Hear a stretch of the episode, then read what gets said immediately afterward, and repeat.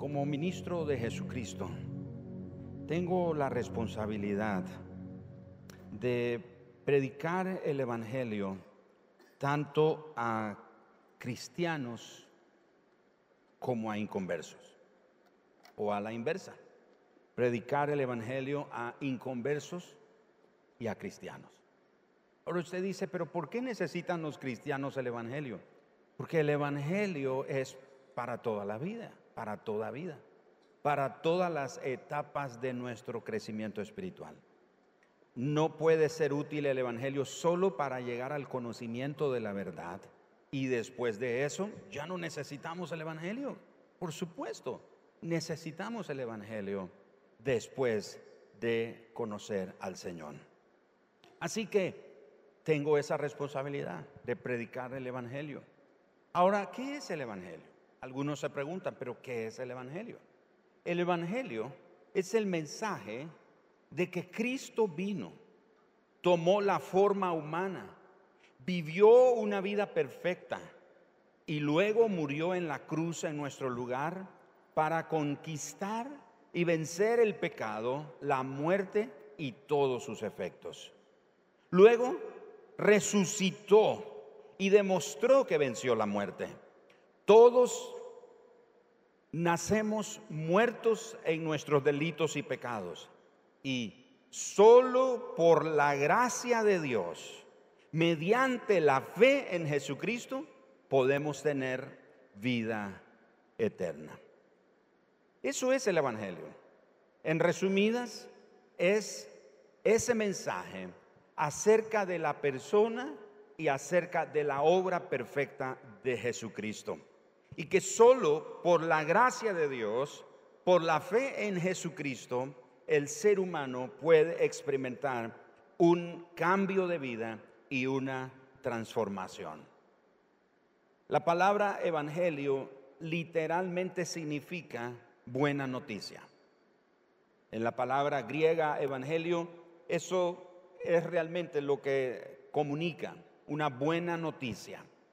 Así que el Evangelio, como dijo el apóstol Pablo en Romanos 1.16, es poder de Dios para salvación a todo aquel que cree, al judío primeramente y luego al gentil. Pero es poder de Dios para salvación. El pastor Timothy Keller solía preguntar con mucha agudeza lo siguiente. ¿Cuál es la diferencia entre las buenas noticias y un buen consejo? Según él, la diferencia es que las buenas noticias hablan de un hecho del pasado, mientras que un buen consejo es algo que debiéramos hacer en el futuro. El pastor Timothy Keller hablaba mucho sobre esto y él hacía un llamado a los predicadores, nos decía a los predicadores que debiéramos de tener cuidado que nuestra predicación no se convirtiera en un mensaje terapéutico para ayudarle a la gente con sus problemas emocionales, pero no un mensaje que los confronta con su pecaminosidad. Así que él decía, en vez de darles consejos a las personas, anunciémosle, prediquémosle la obra perfecta de Jesucristo. Así que si predicar la Biblia, o si al predicar la Biblia, la persona y la obra perfecta de Jesucristo no son central ni preeminentes, lo que vamos a estar generando son personas que moralmente saben comportarse, pero que sus corazones no han sido transformados por el poder de Dios. Un mensaje enfocado en la autoayuda ayuda, por supuesto que ayuda, pero no cambia el corazón, no transforma la vida, no imparte la vida de Dios. Por eso tenemos que tener muy presente que la persona y la obra de Cristo que es proclamada es lo único que cambia y transforma la vida del ser humano. Por eso el Evangelio o el mensaje del Evangelio no es pórtate bien, pórtate mejor, haz esto, o deja de hacer aquello, o haz lo otro.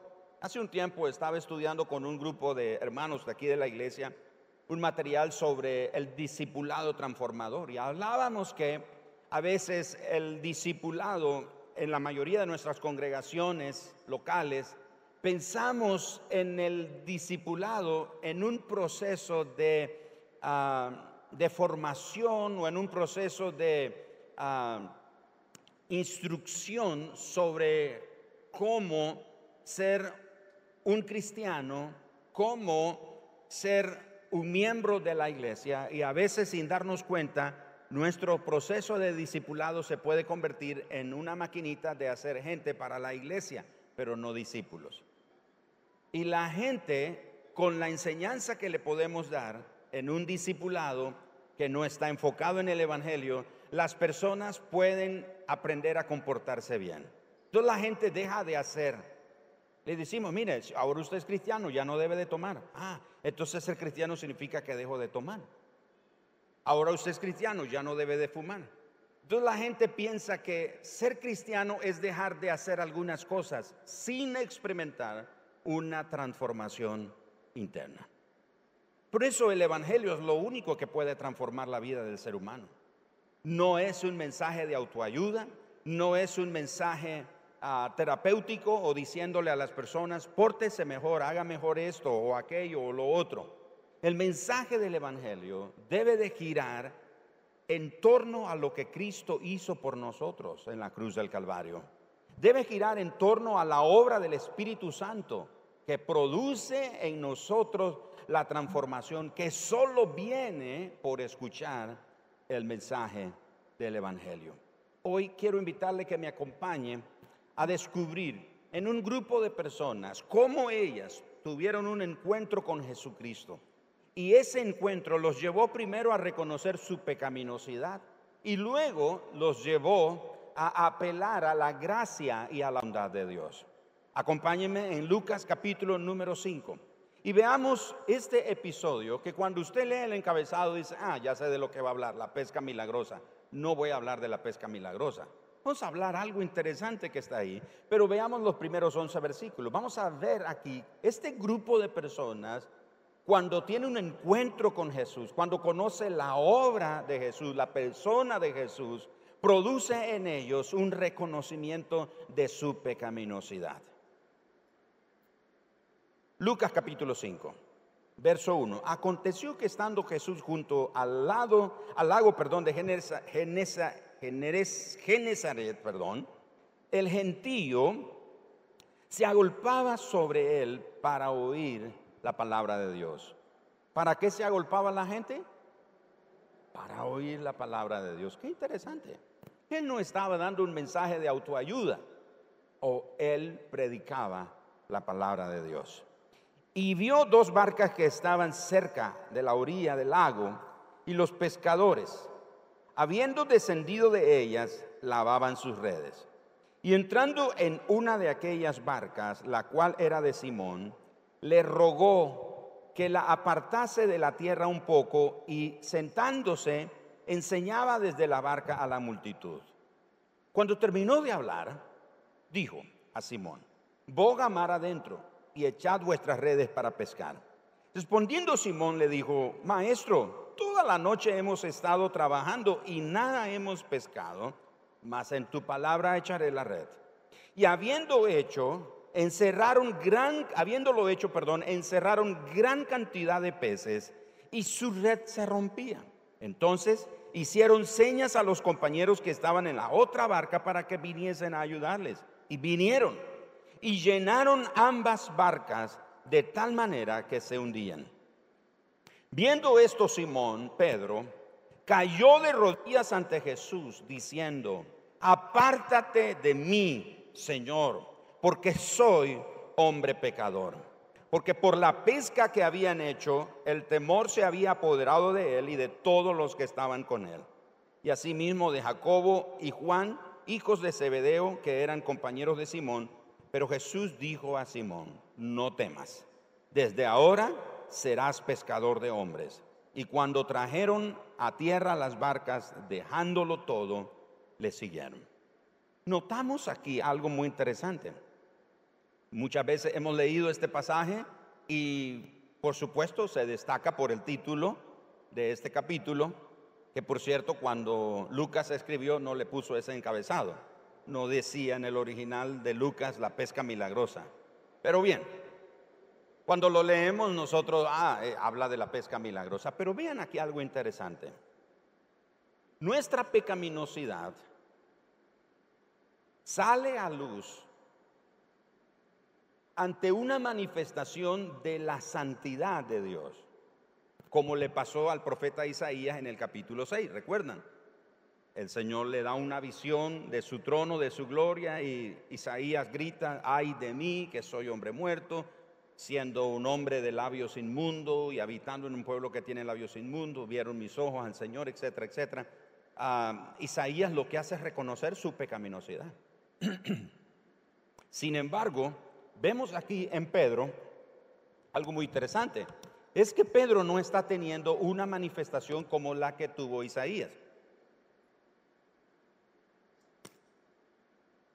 La manifestación que Pedro tiene de Dios, en este caso a través de la persona de Jesús, perdón, es precisamente una manifestación del poder de Dios. Es una manifestación del poder de Dios. Lo que hace que Pedro reconozca su pecaminosidad es que toda obra milagrosa, aún, toda obra milagrosa, todo milagro, toda maravilla, toda obra asombrosa también revela la santidad de Dios. Es en ese momento cuando Pedro se posa delante del Señor al ver un milagro como este, porque él ha pasado la noche pescando y no han obtenido nada, y Jesús solo les dice, echen la red, ellos lo hacen y ocurre el milagro ante ellos. Cuando Pedro ve aquello, reconoce que eso es algo inusual. Él reconoce que esto que está ocurriendo ante él no es algo que ocurre de manera normal. Algo extraordinario tiene que suceder aquí. Y lo extraordinario está en este hombre. Y Pedro reconoce que este hombre es un hombre singular, es un hombre único, es un hombre santo. Y la verdad es que Jesús es tres veces santo. En otras palabras, la santidad de Dios se manifiesta no solo en una manifestación, valga la redundancia, de la gloria y de la majestad de Dios, pero también se puede manifestar a través de un milagro a través de una obra, a través de una maravilla que el Señor hace, a través de una obra milagrosa que el Señor hace ante nosotros, nosotros lo que debiéramos de reconocer no es solo el poder de Dios, sino la santidad de Dios. Todas las cosas que ocurren de parte de Dios, hermano, ocurren, sí, porque Él todo lo puede, pero es por sobre todas las cosas, porque Él es santo, santo, santo. En otras palabras, es la santidad de Dios la que permite que ocurran cosas grandiosas. En otras palabras, Pedro cuando ve este milagro ocurrir ante sus ojos, él reconoce, este hombre es santo, estoy ante la santidad de Dios, estoy ante la manifestación de la santidad de Dios y lo único que puedo reconocer es que soy un pecador. Mis amados hermanos, ¿cuántas veces hemos sido testigos en nuestras propias vidas de un milagro, de algo que Dios ha hecho en nuestra vida. Y celebramos, por supuesto, damos gracias a Dios, pero no nos quedamos sorprendidos ante la santidad de Dios y no reconocemos nuestra pecaminosidad. Pero ¿qué tiene que ver un milagro para provocar en Pedro que es pecador? ¿Por qué no dijo Pedro, Señor, wow, te rindo el sombrero porque si tú que eres un experto pescador, eh, me la gana, Señor, de veras, dame un tutorial de cómo pescar, porque lo que tú acabas de hacer, nadie lo ha hecho. ¿Por qué Pedro no le dijo eso a Jesús? Porque eso no es lo relevante. Lo que Pedro identifica es la santidad de Jesús.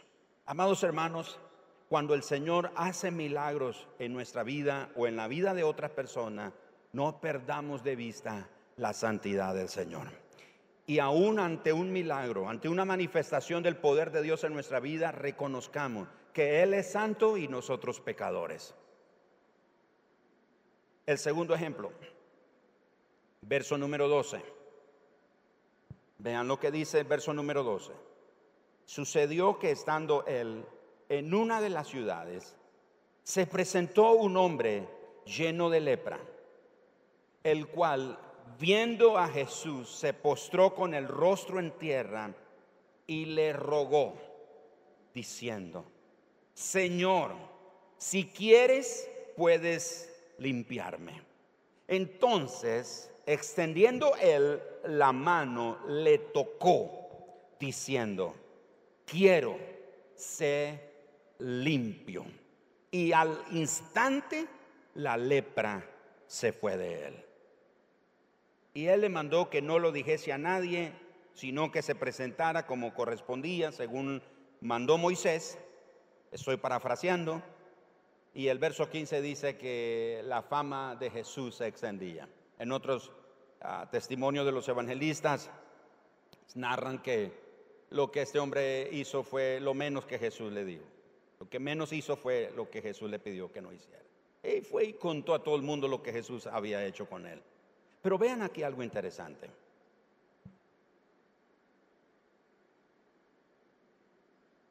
Cuando el el Evangelio es presentado, cuando la persona de Jesucristo es el centro, cuando la obra de Jesucristo es proclamada, es, es dada a conocer, el mensaje corre y la gente crea en ellos una expectativa que se transforma en una fe en el poder de Jesucristo. el, el, texto bíblico no nos da muchos detalles de que si era el primer milagro que Jesús estaba haciendo en cuanto a sanar a un leproso. Recuerdan ustedes que Jesús sanó a diez leprosos y nueve de ellos se fueron y solo uno regresó dando gracias. ¿Quién le había contado a este hombre que Jesús lo podía sanar de lepra? ¿Cómo lo supo? De alguna manera se enteró. No nos da testimonio o detalles el escritor. Pero aquí hay algo interesante. Este hombre que está leproso, con una confianza que no conocía duda, fíjense bien, con una confianza que no conocía duda, le dice a Jesús prácticamente, Señor, yo sé que puedes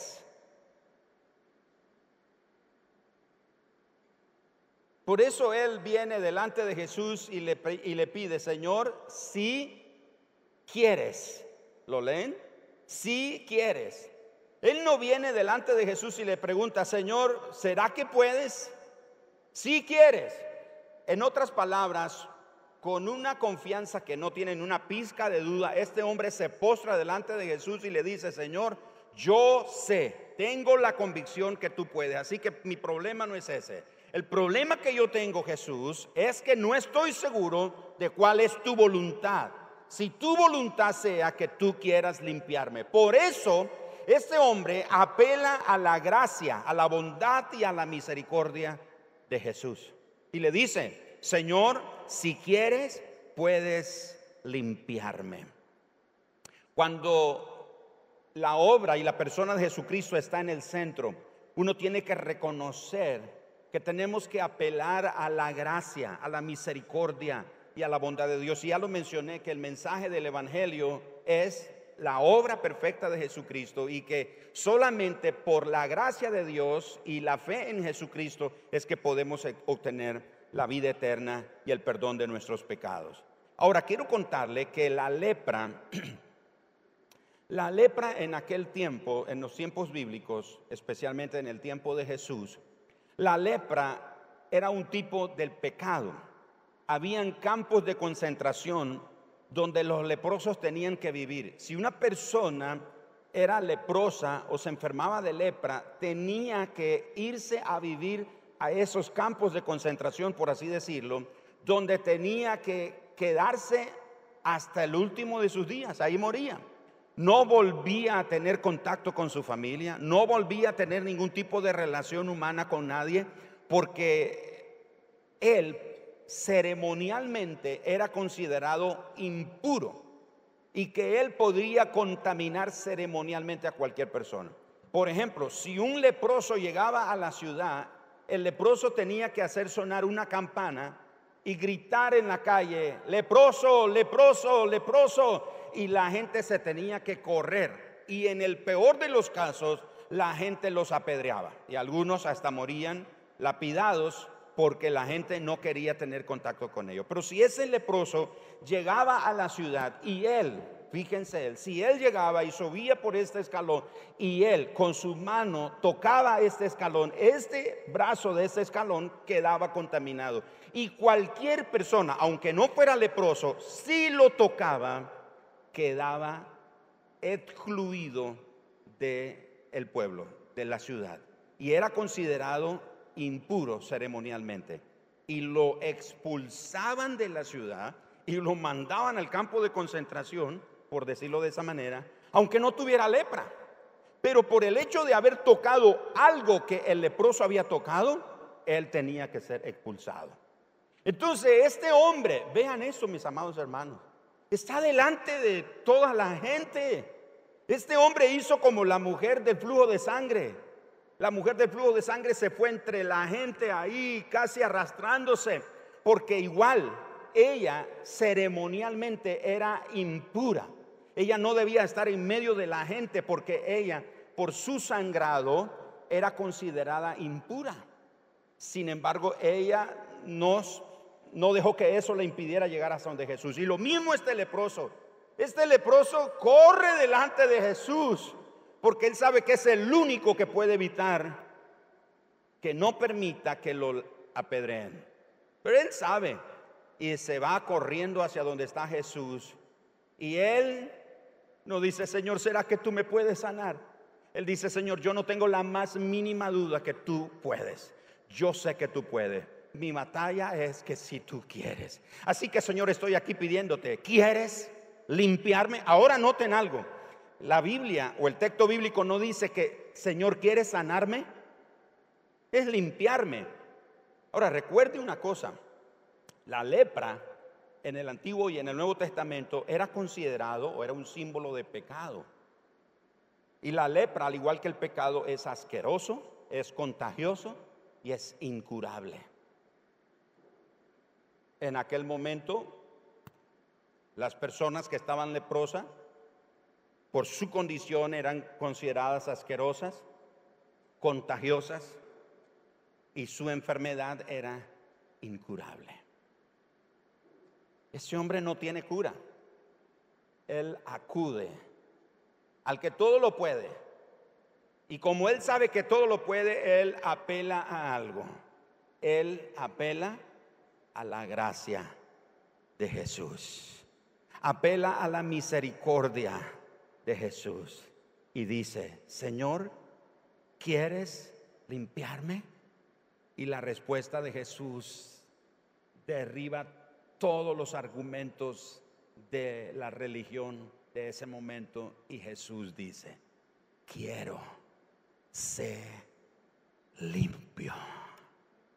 Ahora vaya conmigo a Marcos capítulo 1, verso 40 al 42. Esto todavía es, es para mí es sorprendente. Un comentarista que leí recientemente dice que Mateo, el eh, uno de los primeros milagros que narra acerca de Jesús es la sanidad de este leproso, porque ese esa sanidad de este hombre leproso representaba lo que Jesús iba a hacer por el pueblo de Israel, limpiarlo de sus pecados. Pero vean lo que dice Marcos 1:40, vino a él un leproso rogándole e hincada la rodilla, en otras palabras, el hecho de que ese hombre hinca la rodilla, dice, hincada la rodilla, se postra delante de Jesús, al, al hincarse, reconoce su pecaminosidad, reconoce su necesidad, reconoce la angustia en la que está y reconoce que solamente la gracia de Jesucristo puede cambiar algo en su vida.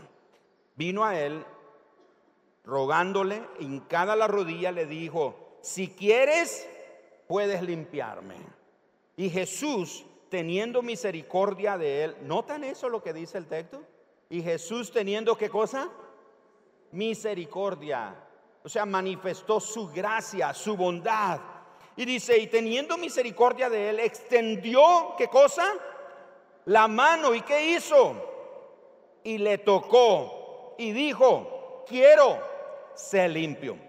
Eh, Jesús, amados hermanos, Jesús hace algo más que hablar. Jesús lo toca. Este hombre leproso solo espera que Jesús lo limpie. A él no le importa lo que Jesús le diga cómo va a ser limpio de su enfermedad. a él no le importa si Jesús le dice, ve y mientras vas caminando vas a ser sano, o ve y confía que mañana vas a estar sano. A él no le importa, él dice, Señor, solo dime si me quieres limpiar. Estoy esperando una respuesta tuya. Pero Jesús va más allá de la palabra y Jesús lo toca. Ahora recuerden que esta gente estaba humanamente aislada en un campo de concentración. Hacía tiempo que nadie lo tocaba. Hacía tiempo, no sé cuánto tiempo llevaba este hombre enfermo de lepra, pero seguramente algún buen tiempo. Y hacía tiempo que nadie lo tocaba. Ni una sola persona hacía mucho tiempo lo había tocado, porque el que lo tocaba, el que lo tocaba quedaba impuro. Pero dijo la palabra de Dios por medio del profeta Isaías que Él, Jesús, llevó nuestras dolencias y nuestras enfermedades. Jesús dijo, leproso, no te preocupes, yo te toco, porque yo voy a llevar tu lepra, yo voy a llevar tu enfermedad, yo voy a llevar tu dolor. Esta lepra que tienes representa la pecaminosidad y la condición de pecado, no solo de mi pueblo Israel, sino del mundo entero. Pero tranquilo, yo te toco, no tengo miedo de tocarte, porque yo voy a llevar tu pecado, yo voy a, llevar tu contaminación, yo voy a limpiar tu alma y voy a llevar todo el dolor que hay en tu vida. Jesús sí puede tocarnos. Y Jesús se inclina y lo toca. Y vean hermanos, no termina ahí el asunto. Verso 42. Y así que él hubo hablado. ¿Quién fue el que habló? Jesús.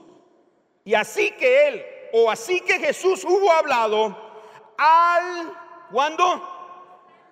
No los escuché, al, no, todavía no los escuché todavía, al, ¿qué cosa es al instante? Ahora, ya, en este momento, y dice el texto bíblico, y al instante la lepra se fue de aquel y quedó, ¿cómo? Limpio.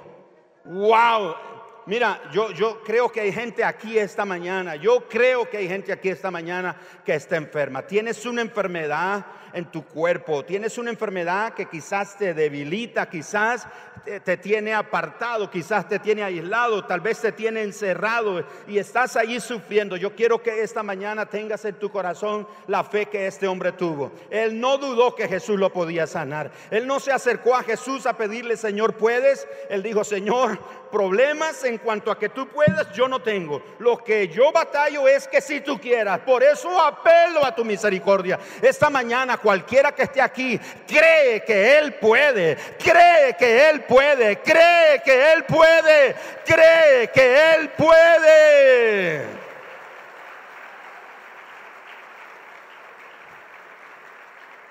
Hmm. Y al instante, la palabra de Dios dice, que los cielos y la tierra fueron hechos por el poder de la palabra de Dios. Juan capítulo 1 dice, en el principio era el verbo y el verbo era Dios y estaba con Dios. Jesús es el verbo hecho carne. La palabra que Dios habló sea la luz sean los mares, sean la extensión de, de, los cielos y de la tierra y de los ríos y la montaña. Esa palabra que habló y todo lo que fue hablado fue creado, tanto que la palabra de Dios dice que el cielo, la tierra, es sustentada por el poder de la palabra de Dios. Mis amados hermanos, mire que la palabra de Dios es viva, es eficaz, es para siempre. El cielo y la tierra van a pasar, pero la palabra de Dios va a permanecer para siempre. Vean cómo es esto. Desde que Dios dijo en el principio, hoy, desde que Dios dijo en el principio que todo lo que Dios creó iba a estar funcionando en su lugar hasta hoy. El cielo, el universo sigue funcionando. La palabra de Dios... Uy, la palabra de Dios es hoy, siempre y por los siglos. Aquella palabra que en algún principio de la eternidad o de la creación del tiempo, esa palabra que creó es la que sigue sosteniendo el universo hasta nuestros días.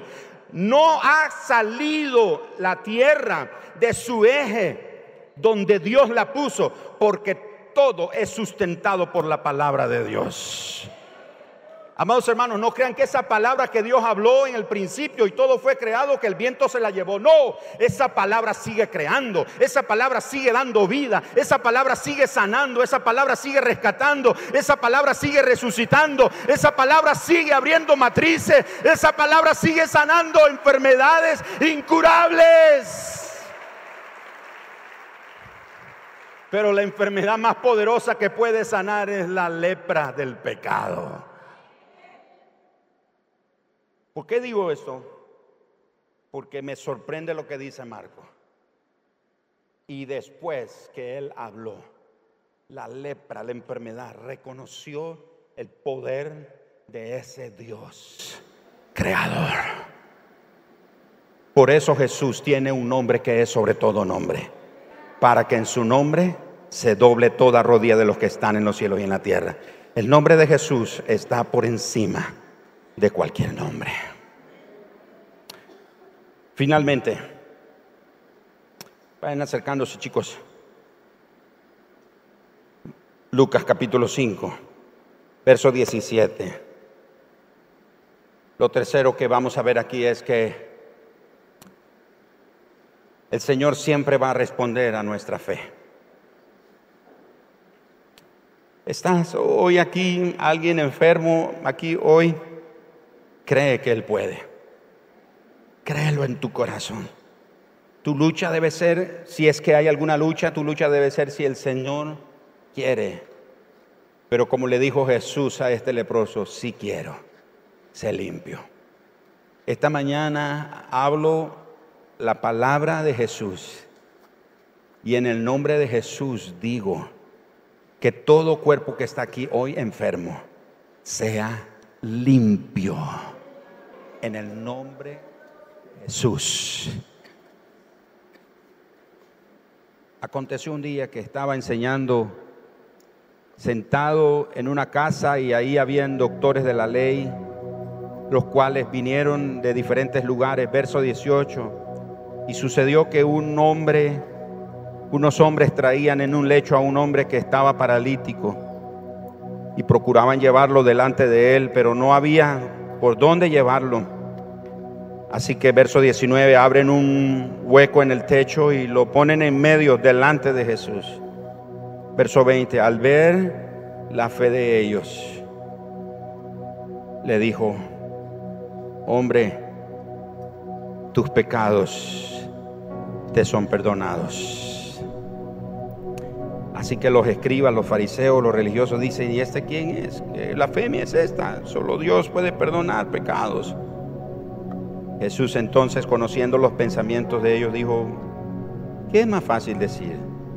¿Tus pecados te son perdonados? O decirle a este, levántate, toma tu lecho y anda. Pues para que sepáis que el Hijo del Hombre tiene potestad, es decir, toda autoridad en el cielo, en la tierra, pero en la tierra para perdonar pecados, ve al paralítico y le dice, a ti te digo, levántate toma tu lecho y véate a tu casa. Y al instante, levantándose en presencia de ellos, tomando el lecho en que estaba acostado, se fue a su casa glorificando a Dios y todos, sobrecogidos de asombro, glorificaban a Dios y llenos de temor decían, hoy hemos visto maravillas. El mayor fruto de la fe, hermanos, es el perdón de pecados.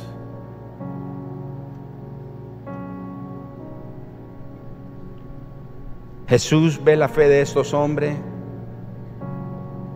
y ofrece salvación al paralítico y hasta después lo sana. El mayor fruto de la fe es el perdón de los pecados. Yo creo que este paralítico debería estar agradecido con los fariseos y los doctores de la ley, porque ellos son los que están, que perdona pecados. Y claro, no lo están diciendo, pero en sus pensamientos, pero Jesús todo lo conoce y dice, ¿por qué están cavilando eso en sus mentes? Para que vean que no solo tengo poder para perdonar pecados, le digo a este levántate. Así que debería estar agradecido con, con esto que criticaban y murmuraban. ¿Por qué menciono eso? Porque cuando la mirada de Jesús se encuentra con la mirada de este paralítico que bajaron por el techo y la mirada de Jesús se encuentra con la mirada de este hombre, Jesús vio un alma tullida, un alma seca, un alma marchita. Así que Jesús le da esperanza y le dice, hijo, tus pecados son perdonados. En otras palabras, Jesús se dio cuenta que el mayor conflicto de este hombre no eran sus piernas.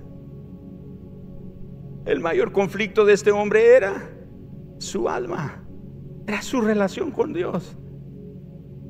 Jesús vio que este hombre tenía un conflicto, una batalla. Era, este hombre, mire, yo no sé, yo no pedí que me trajeran aquí, pero ya que estoy aquí, Jesús, yo necesito algo de ti. Perdona mis pecados. Ahora dice, pastor, pero ¿por qué usted cree que ese hombre está diciendo perdona mis pecados? Porque acuérdate que Jesús estaba leyendo los pensamientos de los que estaban cavilando. Por supuesto, eso es algo que no dice así la Biblia, pero es, estoy dándote un cuadro de lo que ocurre en ese momento posiblemente. Cuando Jesús ve a este hombre, la mirada de ellos se encuentra. Este hombre no dice palabra, pero en su mirada le dice a Jesús, sálvame. Yo, yo, yo estoy prisionero, mi cuerpo está prisionero de esto, pero no es de esta prisión de la que yo quiero ser libre. Estoy preso en mi alma. Sálvame. Y por eso Jesús le dijo, hijo, tus pecados te son perdonados. Tres personas, tres grupos de personas. Uno reconoció su pecaminosidad. El otro no dudó que Dios podía, pero apeló a la gracia y a la misericordia. Y este nos enseña que el mayor fruto de la fe es el perdón de los pecados. Yo creo que todos aquí hoy nos identificamos con esas personas. Reconocemos nuestra pecaminosidad. Apelamos a la gracia y a la misericordia del Señor. Y le decimos al Señor, sálvanos, Señor. Y la palabra de Jesús sigue siendo fiel. Él perdona todos nuestros pecados.